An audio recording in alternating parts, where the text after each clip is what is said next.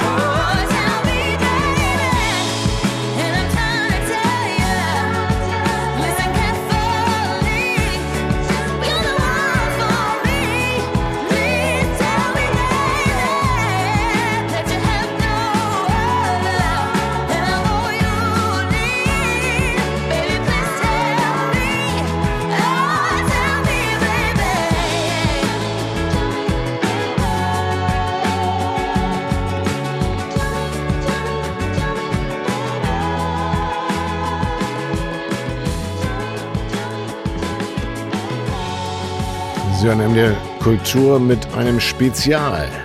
Nach drei Jahren Zwangspause wurde gestern im Leipziger Gewandhaus die Buchmesse eröffnet und heute waren dann auch endlich wieder die Messehallen vom unvergleichlichen Trubel erfüllt, den die Verleger, die Autoren und die Besucher gemeinsam erzeugen und der immer auch einen, einen wichtigen Teil der Selbstvergewisserung ausmacht. Ja, wir sind noch da. Ja, es wird noch gelesen. Ja, es werden noch neue Bücher gedruckt. Wir haben natürlich schon viel berichtet über die Messe und von der Messe. Die ARD und MDR Kultur sind mit Ständen vor Ort. Auch über das Gastland Österreich wurde bereits viel gesprochen. Und in diesem Spezial wollen wir einmal in die Zukunft schauen, nämlich genau ein Jahr voraus. Denn 2024 werden die Niederlande und Flandern gemeinsam den Gastlandauftritt bestreiten streiten. Und deshalb ist diese Region, die mit dem Niederländischen eine Sprache teilen, schon jetzt mit äh, vielen Autorinnen und Autoren zu Gast auf der Buchmesse. Heute Morgen wurde der Messestand feierlich eröffnet und es wurde der Slogan verkündet, der über allem steht und der lautet alles außer flach.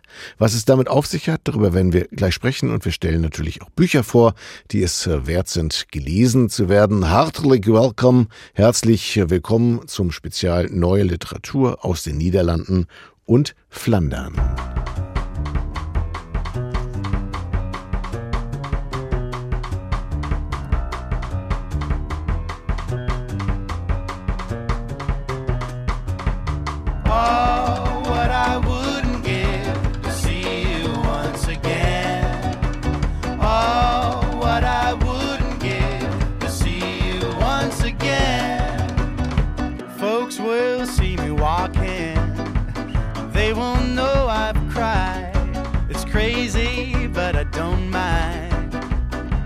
I won't have lied. They will say I'm crazy, they'll say I didn't try. When all I really want right now is to keep you in my life.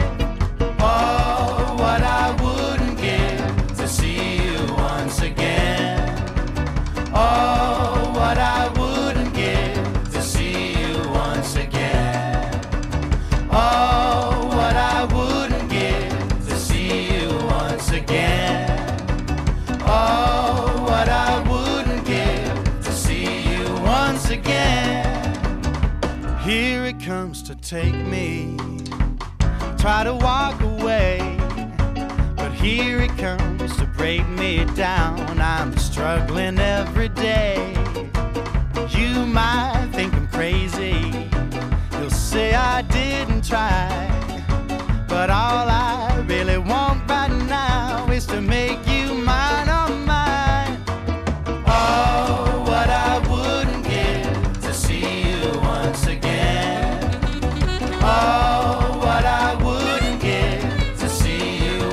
again. Oh,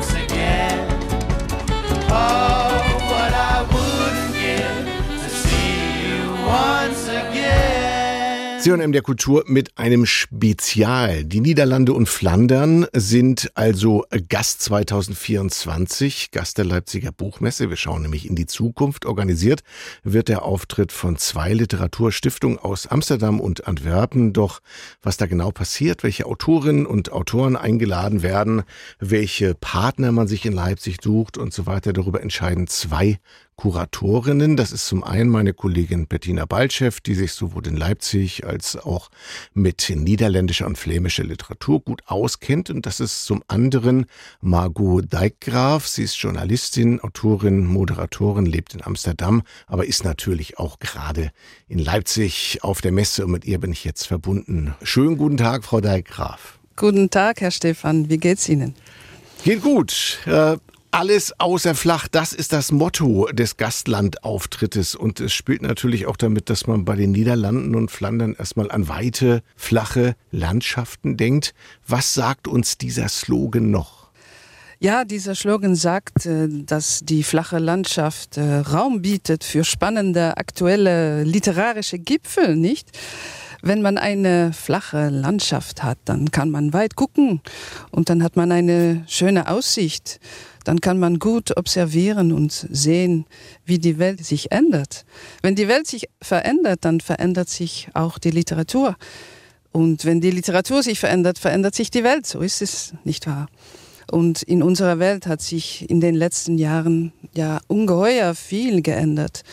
Wir sitzen in einer Klimakrise, Flüchtlingskrise, wir konsumieren zu viel, es ist Krieg an Europas Grenzen.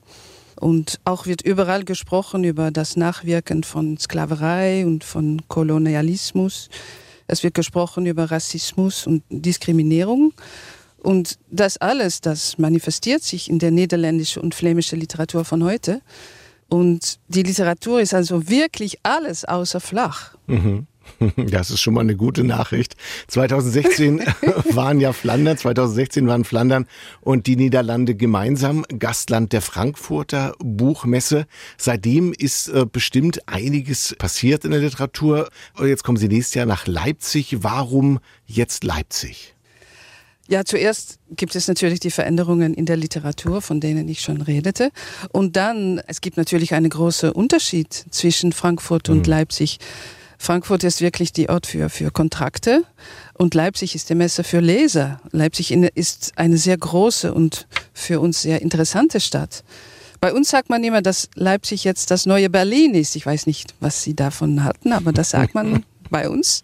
Mhm. Und äh, man soll da sein, da passiert es jetzt. Und natürlich das Festival äh, Leipzig liest ist äh, einzigartig, ist eine große Party von Lesern und das ist wunderschön.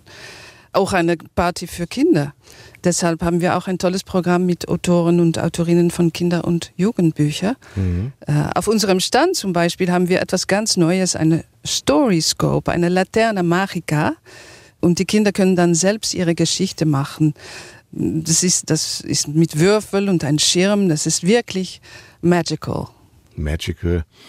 Magical ist immer schön. Zu der Geschichte mit Leipzig und Berlin sage ich mal nichts. Das hängt von der Perspektive ab, äh, Frau Deikraft, ob, ja. man, ob man Berlin mag oder nicht. Und dann äh, ist es die Frage, ist man ungerecht Leipzig gegenüber? Sie kommen ja aus Amsterdam. Äh, wir haben es mehrfach ja. erwähnt. Es ist äh, der gemeinsame Gastlandauftritt Niederlande und Flandern, also der Region Belgiens, in der Niederländisch gesprochen wird. Äh, Gibt es da ja. literarische Gemeinsamkeiten oder möglicherweise auch Unterschiede, die sich in der Literatur manifestieren? Ja, gemeinsam haben natürlich haben wir die Sprache. Das ist das wichtigste Element der Literatur. Äh, es gibt auch Unterschiede, aber die hört man eigentlich nur in einem Gespräch und nicht in geschriebener Form. Man kann sofort hören, wenn man Niederländisch ist zum Beispiel oder Flämisch, dann kann man sofort hören, ob eine Person aus den Niederlanden kommt mhm. oder aus Flandern. Aber in einer Übersetzung, dann hört man das natürlich nicht. Man könnte vielleicht sagen, dass die Flamen äh, manchmal etwas lyrischer schreiben, etwas sengender als die Niederländer. Und auch befinden die meisten Buchverleger sich in Amsterdam. Mhm. Deshalb haben die meisten flämische Autorinnen und Autoren eigentlich einen niederländischen Verlag. Aber es ist schwierig, darüber etwas Allgemeines zu sagen, wenn es die Literatur betrifft. Niederländische und flämische Literatur hat in Deutschland ja einen guten Ruf oder um es anders zu sagen, verkauft sich auch ziemlich gut. Fallen im Namen ein Cis Noteboom, Conny Peim, Margarete Mohr, äh, Stefan Hartmanns. Aber Sie wollen, äh, wenn ich richtig informiert bin, eine ganz neue Generation in Deutschland bekannt machen. Welche Namen sollte man sich da schon mal vormerken, Frau Deigraf? Ah, da gibt es natürlich viele, viele Namen, die sehr interessant sind. Merken Sie sich zum Beispiel Nina Polak. Mhm. Äh, Nina Polak ist eine junge Autorin. Ihr Roman Zuhause ist ein großes Wort, ist übersetzt worden auf Deutsch. Und der Roman erzählt von einer jungen Frau auf der Suche nach sich selbst. Das ist natürlich das Thema von Identität, die uns alle wahrscheinlich früher oder später beschäftigt. Äh, diese junge Frau, die verlässt die Stadt, sie segelt äh, sieben Jahre rund die Welt, äh, es ist ein wirklich ein schöner Roman mit ein sehr universelles äh, Thema. Aber es gibt auch zum Beispiel Adeline van Offel, die flämische Autor, die uns eine Frau präsentiert in ihrem Roman hier ist alles still. Es ist eine Frau, die nach Israel reist, auf die Suche nach Spuren ihres Stiefsohnes. Wunderschöner Roman. Aber zum Beispiel, und das wäre dann der dritte Name, Simone Atangana Bekono, äh, geboren äh, in den Niederlanden, die uns zeigt, wie eine junge Frau diskriminiert wird, wütend wird auch. Sie wird äh, gewalttätig und schließlich endet sie in eine Jugendhaftanstalt. Aber es ist ein großartiger Roman über Diskrimination und, und alles, was Leute äh, beeindruckt und auch angstig macht. Das, mhm. Also diese drei große literarische Talente sind ja schon äh, ganz wichtig und neu und, und jung. Und ich hoffe, dass viele deutsche Leser und Leserinnen sie entdecken werden. Da haben wir schon mal werden. ganz schön was zu tun bis äh, zur nächsten Buchmesse. Diese Buchmesse ist ja jetzt der Auftakt zu einer längeren Gastlandkampagne, die dann 2024 eben im Gastlandauftritt mündet. Was passiert eigentlich äh, zwischen diesen beiden Leipziger Buchmessen? Da ist dann Ruhe im Karton oder äh, wird da auch weiter gearbeitet? ja, dann werden wir schlafen. Ja. Nein, natürlich wird, wird vieles passieren. Wir werden viele neue Autoren und Autorinnen, Künstler und Künstlerinnen Künstlerinnen vorstellen. Äh, in ganz Deutschland. Äh, wir haben ja schon gesehen, dass die Leute sehr neugierig sind hier. Sie haben Wir haben viele Kontakte mit Literaturhäusern, Festivals, Museen und andere äh, Organisationen, die etwas mit uns machen wollen. In Leipzig werden wir zum Beispiel äh, schon wieder da sein in der Jüdische Woche, in dem Sommerfest des Literaturhauses, in das Festival Die literarische Herbst mhm. und auch in der Doc-Filmwoche. Viele niederländische und flämische Filme kann man dort sehen. Ihre Kollege Bettina hat eine Ausstellung in Vorbereitung über Exilliteratur. Mhm im Buch- und Schriftmuseum und da wird es auch eine schöne Ausstellung von niederländische und flämische Illustratoren geben. Aber unsere Autoren und Autorinnen sind auch eingeladen zum Poesiefestival in Berlin, zum Literatursommer in Schleswig-Holstein, zum Festival Globale in Bremen, in Köln und äh, da wird es noch viele, viele andere geben, hoffentlich. Das klingt jetzt so, als äh, würden Sie Deutschland bis zur nächsten Messe, bis zur nächsten Leipziger Messe erstmal nicht mehr verlassen, höchstens mal übers nein, Wochenende nein, nach nein, Amsterdam so fahren. ich, bedanke so mich, ist es. ich bedanke mich an dieser Stelle, Margot Deigraf. Und wer Sie und viele Autorinnen und Autoren aus den Niederlanden und Flandern treffen möchte, der Stand befindet sich in Halle 4, Gang C, so ist es richtig, 305. Dort wird übrigens auch die Reihe Coffee mitveranstaltet. Jeden Tag gibt es Gespräche mit Gästen bei einer guten Tasse Kaffee. Margot Deigraf, ganz herzlichen Dank. Vielen Dank.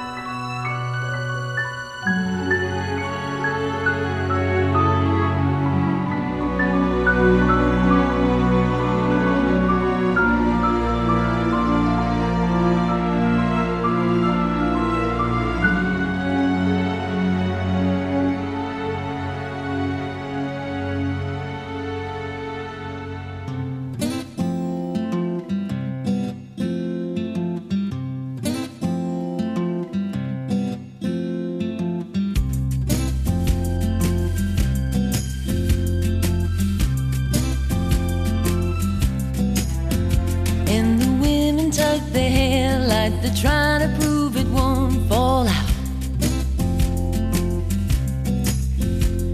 And all the men are gargoyles dipped long in Irish stout. The whole place is pickled, the people are pickles for sure. And no one knows that they've done more here than they ever would do in a job. This could be Rotterdam or anywhere Liverpool or Rome cause Rotterdam is anywhere anywhere alone. Anywhere alone.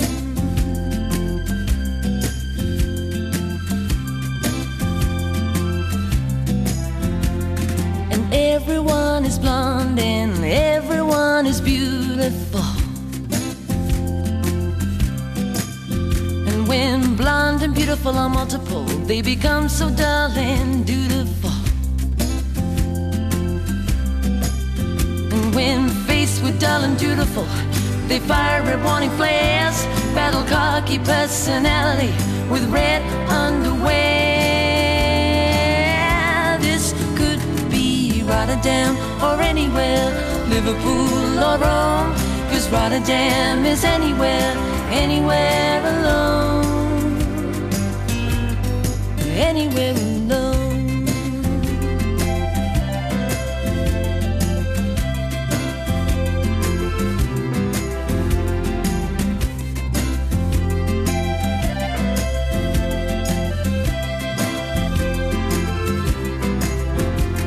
The whole place is pickled. The people are pickles for sure. And no one knows that they've done more here than they ever would do in a jar Rotterdam or anywhere Liverpool or Rome. Cause Rotterdam is anywhere anywhere alone. This could be Rotterdam or anywhere Liverpool or Rome. Cause Rotterdam is anywhere anywhere alone. Anywhere alone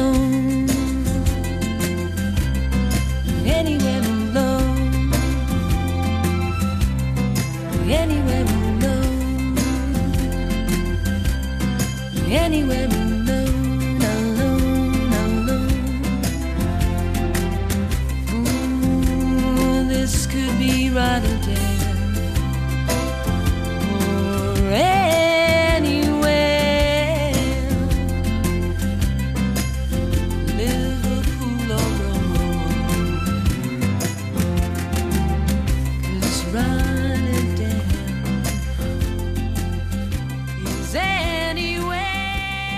In der Kultur mit einem Spezial. Valentin Hochenkamp ist in den Niederlanden ein gefeierter Theaterautor und Lyriker. Er hat Essays in den großen Tageszeitungen veröffentlicht und für seine Gedichte und Theaterstücke zahlreiche renommierte Preise gewonnen. Vergangenes Jahr sorgte er in seiner Heimat mit seinem Buch Antiboy für Furore, der von seiner Geschlechtsumwandlung von einer Frau zum Mann handelte. Bei uns ist nun sein Romandebüt Ich und Louis Klaus in der deutschen Übersetzung erschienen. Kaiser Rabi stellt das Buch vor. Darf es ein bisschen was Romantisches sein? Ich und Louis Klaus, das Romandebüt des niederländischen Schriftstellers Valentine Hogekamp, ist auf jeden Fall romantisch. Es dreht sich um die 14-jährige Carla, die in der niederländischen Vorstadt aufwächst und die tut, was man mit 14 ebenso tut. Mit Freunden abhängen, die ersten Erfahrungen mit Alkohol machen und generell einfach viel Unfug. Außerdem ist Carla mit dem gut aussehenden Louis Klaus zusammen. Louis Familie wird für Carla wie eine Zweitfamilie und eine Zuflucht vor ihrem übermächtigen Vater und der krebskranken Mutter. Die eine Wohnzimmerwand ist komplett mit Bücherregalen gepflastert. Bei uns zu Hause werden Bücher in Stapeln aufbewahrt, neben dem Sofa oder auf dem Klo, mit Klopapier als Lesezeichen. Titus fährt mit dem Finger über die Buchrücken, stockt zwischendurch und überlegt lässt den Finger weitergleiten und stoppt bei Gab und wie er die Welt sah von John Irving. Tack, tack, macht mein Herz. Jemand sucht ein Buch für mich aus. Doch nichts hält ewig, schon gar nicht die erste Liebe. Fast forward 15 Jahre später. Carla ist Künstlerin und lebt mit ihrer Freundin Destiny in einem heruntergekommenen Apartment und schlägt sich als Aktmodell an der Kunsthochschule durch. Auf einer Geburtstagsfeier begegnet sie Louis wieder. Und natürlich funkt es immer noch. Die vertraute Art, wie er den Kopf nach vorn beugt, das Feuerzeug schüttelt und nochmal mit dem Finger über das Rädchen fährt. Der Reklamekasten leuchtet auf, ein Poster zeigt das halbe Gesicht eines Mannes, der Ähnlichkeit mit Freddie Mercury hat. Ich will Louis gerade ansprechen, als eine junge Frau auftaucht.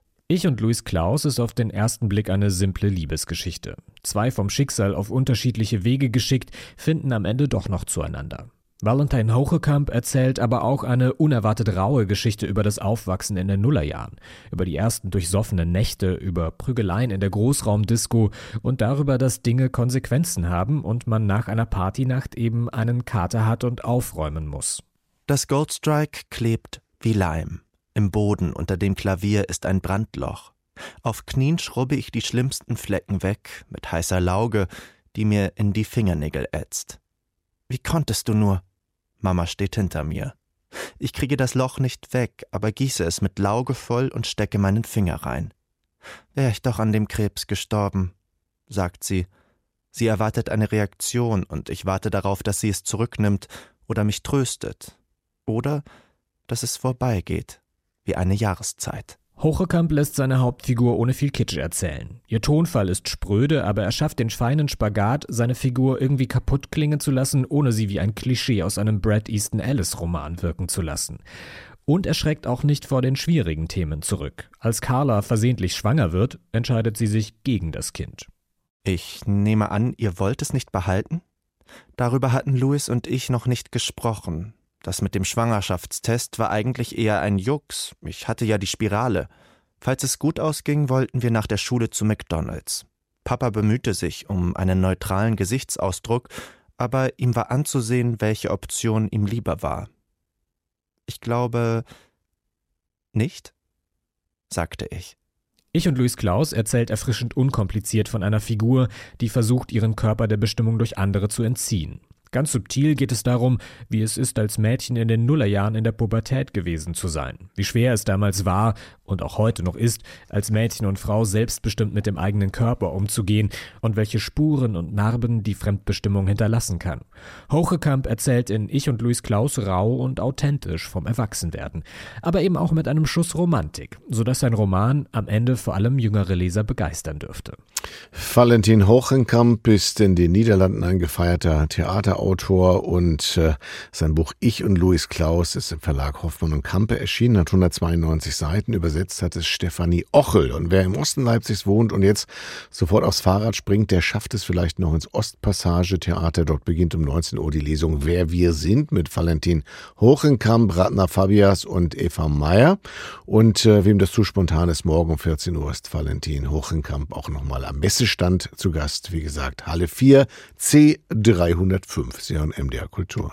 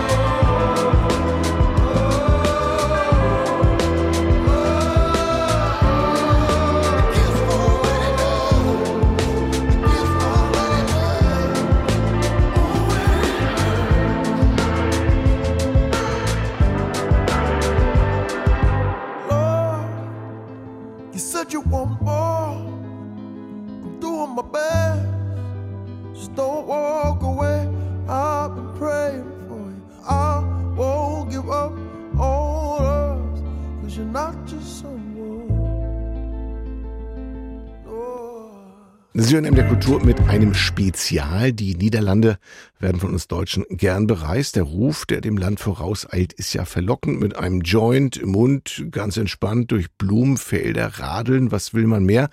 Und auch nüchtern betrachtet verbindet die Deutschen und die Niederlande viel. Wirtschaftlich sind wir eng verbunden. König Wilhelm Alexander, der übrigens heute Geburtstag hat, hat einen deutschen Vater und einen deutschen Großvater. Und da wird es schon etwas komplizierter, denn historisch betrachtet gab es auch Zeiten, wo die Deutschen nicht in friedlicher Absicht äh, niederländische Städte besuchten. Am 10. Mai 1940 überfielen die Nazis das Land und das hatte schwerwiegende Auswirkungen, unter anderem auch auf deutsche Juden, die vor der Verfolgung in die Niederlande geflohen waren. Nun ist ein Buch erschienen, das von dieser Geschichte handelt und zugleich einen Bogen in unsere Region schlägt. Es beginnt nämlich in Weißenfels. Ich bin im Gespräch mit dem Autor Menno Karlmann. Er hat Der Tausch, eine jüdische Familiengeschichte geschrieben. Guten Tag, Herr Karlmann. Guten Tag. Ihr Buch beginnt in Weißenfels. In Leipzig weiß jeder, wo das ist. Wie sieht's mit den Niederlanden aus? Wie erklären Sie Ihren Freunden, Ihren Lesern äh, Weißenfels? Nee, das weiß keiner. Aber mein Vater war immer das ganze Leben sehr stolz. Mein Vater war, hat natürlich sehr viele Probleme im Krieg erlebt und hat sich dann später nach dem Krieg äh, in, ist er umgezogen nach Holland. Da bin ich auch geboren. Mhm. Und da hat er dann gekämpft und gearbeitet und sich äh, gebildet. Und da war er dann nach viele, viele Arbeit und Anstrengungen war er ziemlich erfolgreich. Und er hat immer, wenn wir am Sonntagmorgen miteinander gespaziert haben, so wir kleine Kinder mit, mhm. hat er immer zu meiner Mutter gesagt, schau mal, dieser kleine Junge aus Weißenfels, was er erreicht hat. Mhm. Und äh, da war er noch mhm. immer stolz. Also so kennen wir das. Mhm, mhm. In Deutschland gibt es diesen Spruch, kennen Sie bestimmt auch. Äh, Opa erzählt vom Krieg, bei, ihr, äh, bei Ihnen in der Familie war dann Vati erzählt äh, von Weißenfels. Das ist ja auch eine schöne Geschichte. Ihre Geschichte beginnt 1926 in Weißenfels, aber auch in Neckargemünd. Wem begegnen ja. wir dort?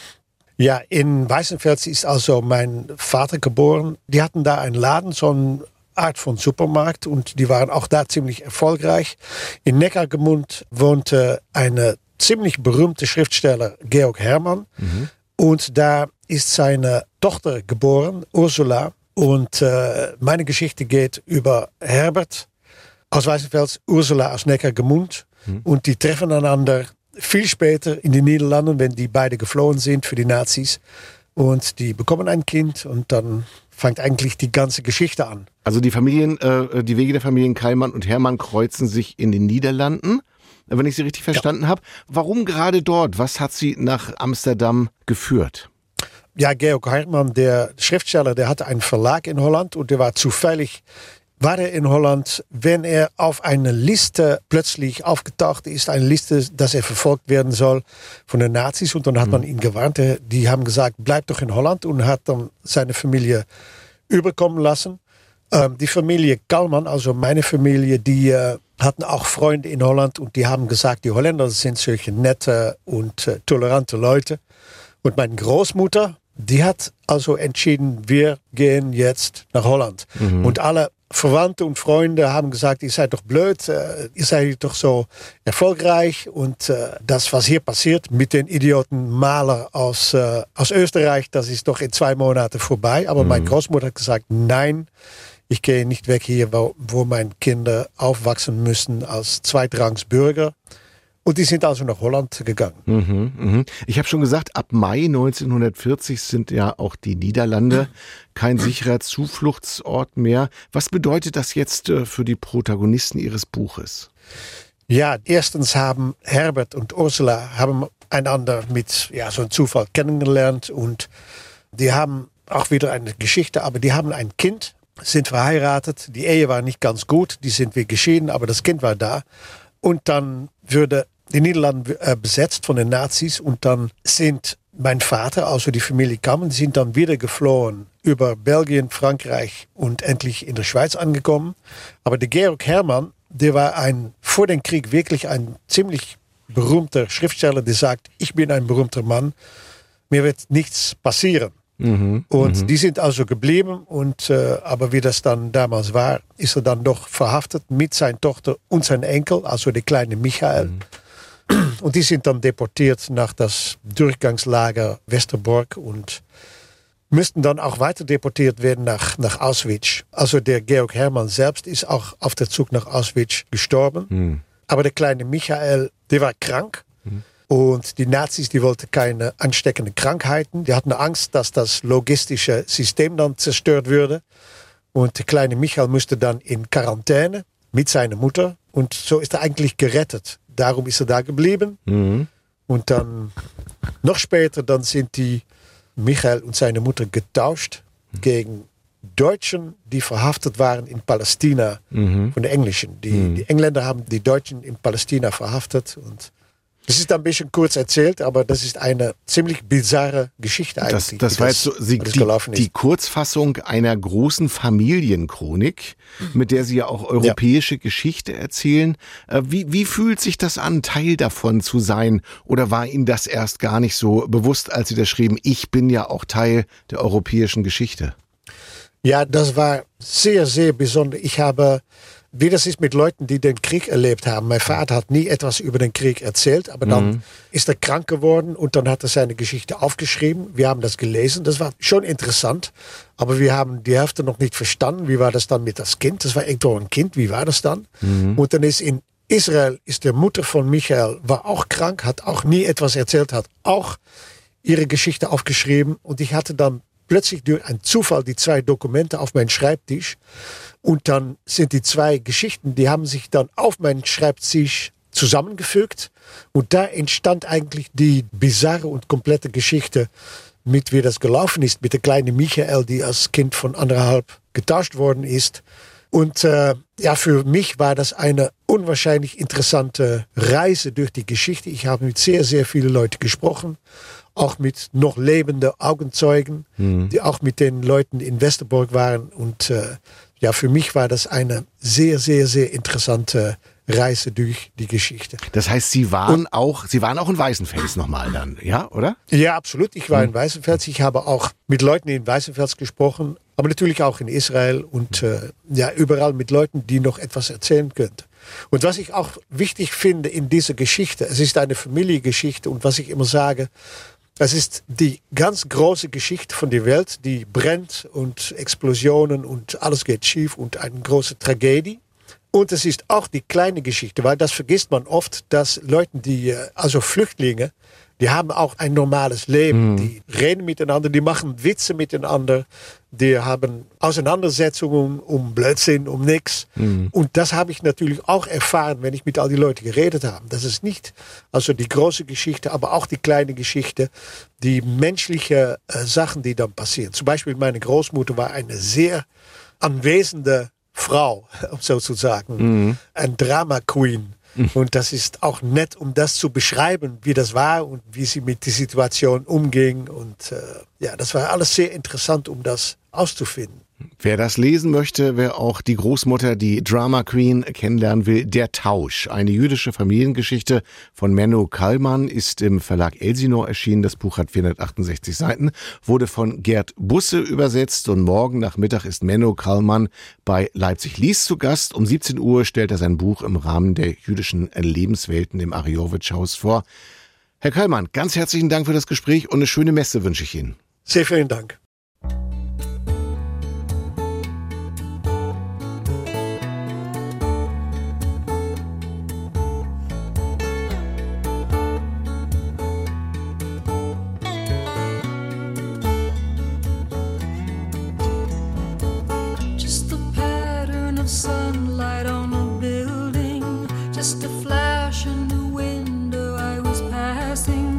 Just a frame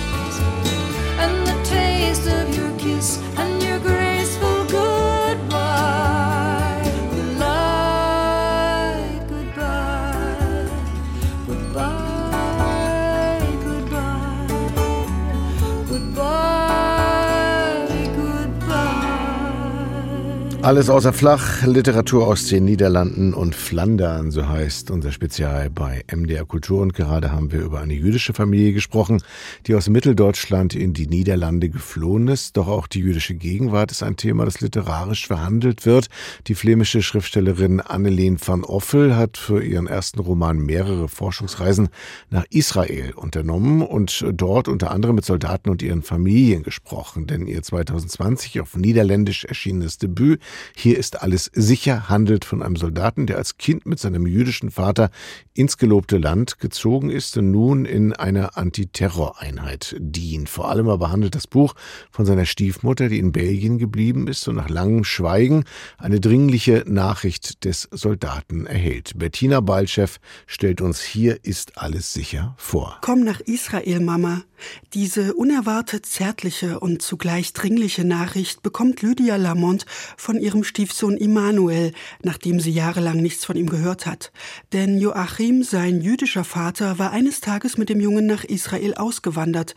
Ein schmerzhafter Abschied für Lydia, die wir in Anneleen von Offels bewegendem und sehr präzise formulierten Romandebüt begleiten und die sich einmal erinnert, Vor langer Zeit wollte er Immanuel zeigen, wo er herkam. Ich war zunächst verwirrt, dachte, er meinte Polen, hatte wieder mal nicht verstanden, dass ich das bildlich zu verstehen hatte.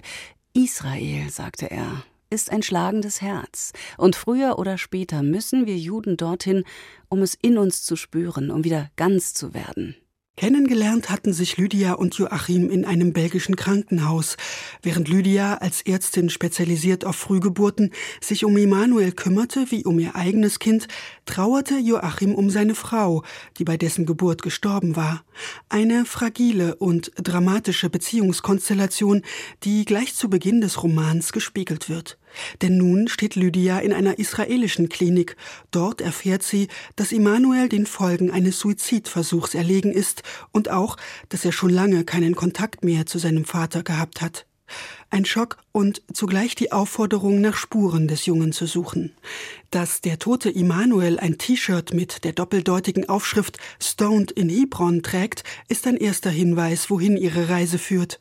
Denn Immanuel hatte seinen Wehrdienst in einer Antiterroreinheit im Westjordanland geleistet. Aufgewühlt besucht Lydia Menschen, die Immanuel kannten und ihr von einem jungen Mann erzählen, den sie nie kennenlernen durfte. Denn sein Vater hatte seine belgische Vergangenheit ganz und gar hinter sich lassen wollen und in Israel mit einer orthodoxen Frau schnell eine neue Familie gegründet. Es ist Immanuels Ex-Freundin Ofra, die Lydia davon erzählt, wie Immanuel es anfangs kaum hatte erwarten können, Soldat der K4-Brigade zu werden. Es ist eine der härtesten Brigaden und Immanuel wurde irgendwann dermaßen fanatisch, dass ihn einer seiner Vorgesetzten beiseite genommen hat. Er meinte, dass er in der Infanterie noch in sehr schwierige Situationen geraten wird, auch dass er nie vergessen darf, dass sein Wehrdienst eines Tages vorbei sein wird, dass er nichts tun sollte, was ihn später um den Schlaf bringt. Auch Immanuel bekommt in diesem Roman eine posthume Stimme. Annelien von Offe lässt ihn nüchtern von seinem kurzen Leben erzählen. Die großen Erwartungen werden bald abgelöst von der Langeweile als Wachposten an einem Checkpoint, von den Drogen, die er gegen die ständige Angst zu sterben nimmt und von der Verzweiflung, in die ihn die Begegnung mit einem Palästinenser treibt, auf den er geschossen hatte. Eine erschütternde Szene, die die Tragik und Ambivalenz seiner Rolle als Soldat versinnbildlicht. Während ich das Gewehr anlegte, wurde ich eins mit der Armee, mit allen Soldaten, die je gedient, ihr Leben riskiert und manchmal verloren hatten. Und langsam machte sich Stolz breit. Ich gehörte irgendwo dazu. Ich stand hier nicht allein. Das ganze Land stand hinter mir, das ganze Land krümmte den Finger um den Abzug. Ich brüllte mit den Stimmen tausender von Menschen, dass er da rauskommen und seine Hände zeigen solle, verdammt nochmal. Als Lydia endlich auch Emanuels Vater Joachim aufsucht, ist sie sich nicht sicher, ob der überhaupt verstanden hat, dass sein Sohn gestorben ist. Die Entfremdung zwischen Sohn, Vater und Stiefmutter ist mit Händen greifbar. Annelien von Offel entwirft in ihrem sprachlich sehr dichten Roman ein komplexes Beziehungsgeflecht vor einer politisch aufgeladenen Kulisse. Eine flämische Patchwork-Familie verstrickt sich in unterschiedlichen Hoffnungen und Erwartungen gegenüber Israel. Der Vater Joachim trägt als Sohn von Holocaust-Überlebenden die ganze jüdische Geschichte in sich und lässt keine Kritik an seinem Land gelten. Sein Sohn Immanuel ist als Jude in Flandern aufgewachsen und fühlt sich in der neuen Heimat als Außenseiter. Durch den Militärdienst hoffte er endlich dazuzugehören, was sich als ausweglose Illusion erweist. Der Ruf Komm nach Israel, Mama, zeugt von seiner Verzweiflung, aus der ihn auch Lydia nicht mehr erlösen kann. Es bleiben Trauer, Schmerz, Missverständnisse und der sinnlose Tod eines jungen Mannes. In ihrem kurzen Nachwort schreibt die Autorin, ihr Buch sei keines über die Identität Israels, sondern darüber, wie wir Israel sehen. Und in der Tat schärft dieser Roman auch den Blick der Leserin auf dieses viel gelobte und viel gescholtene Land. Annelien van Offels sensibler und höchst eindrücklicher Roman Halt lange nach. Bettina Baltschew stellte vor Anneleen van Offel. Hier ist alles sicher, wurde aus dem Niederländischen übersetzt von Christiane Burkhardt. Das Buch ist im Oktaven Verlag erschienen und hat 266 Seiten. Und auch Anneleen van Offel gehört zur Vorhut des Gastlandauftrittes Niederlande Flandern 2024. Gemeinsam mit Nina Pollack, über die wir vorhin schon gehört haben, Teune Heimanns und äh, Peter Terin, ist sie morgen Abend zu Gast im Literaturhaus Leipzig. Dann heißt es dort ab 19 Uhr alles außer Flach. Bach. Neue Romane aus Flandern und den Niederlanden. Und wer sich das alles nicht merken konnte, es gibt natürlich auch schon eine Website, wo man alles nochmal nachlesen kann. www.gastlandleipzig24.de.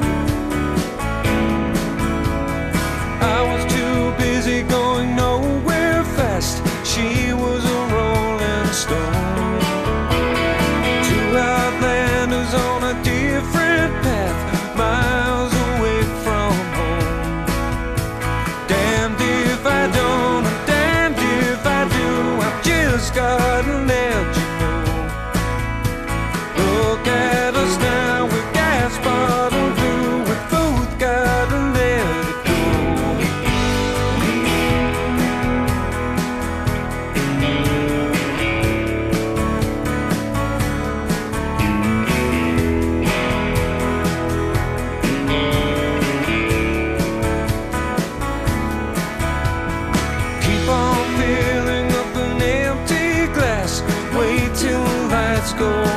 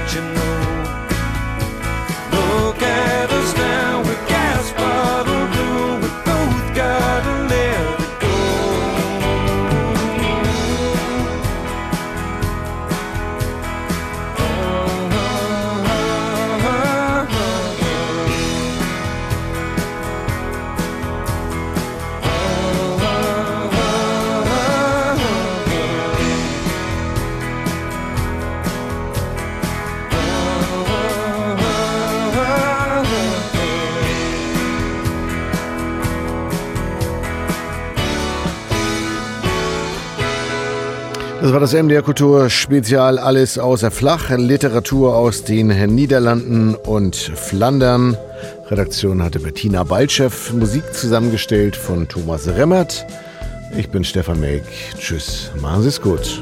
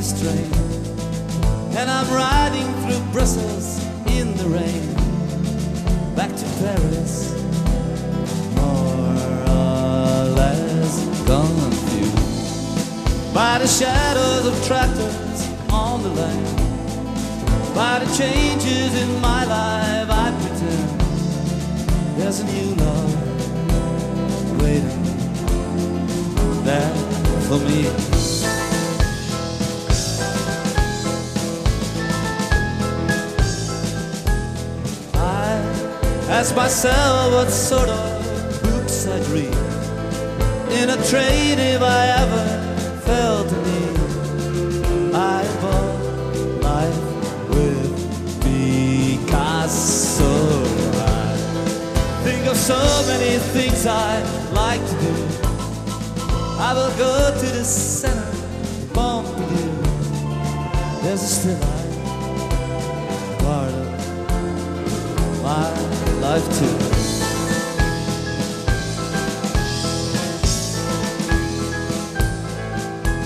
Adieu, adieu, sweet mama, my train of thoughts is moving.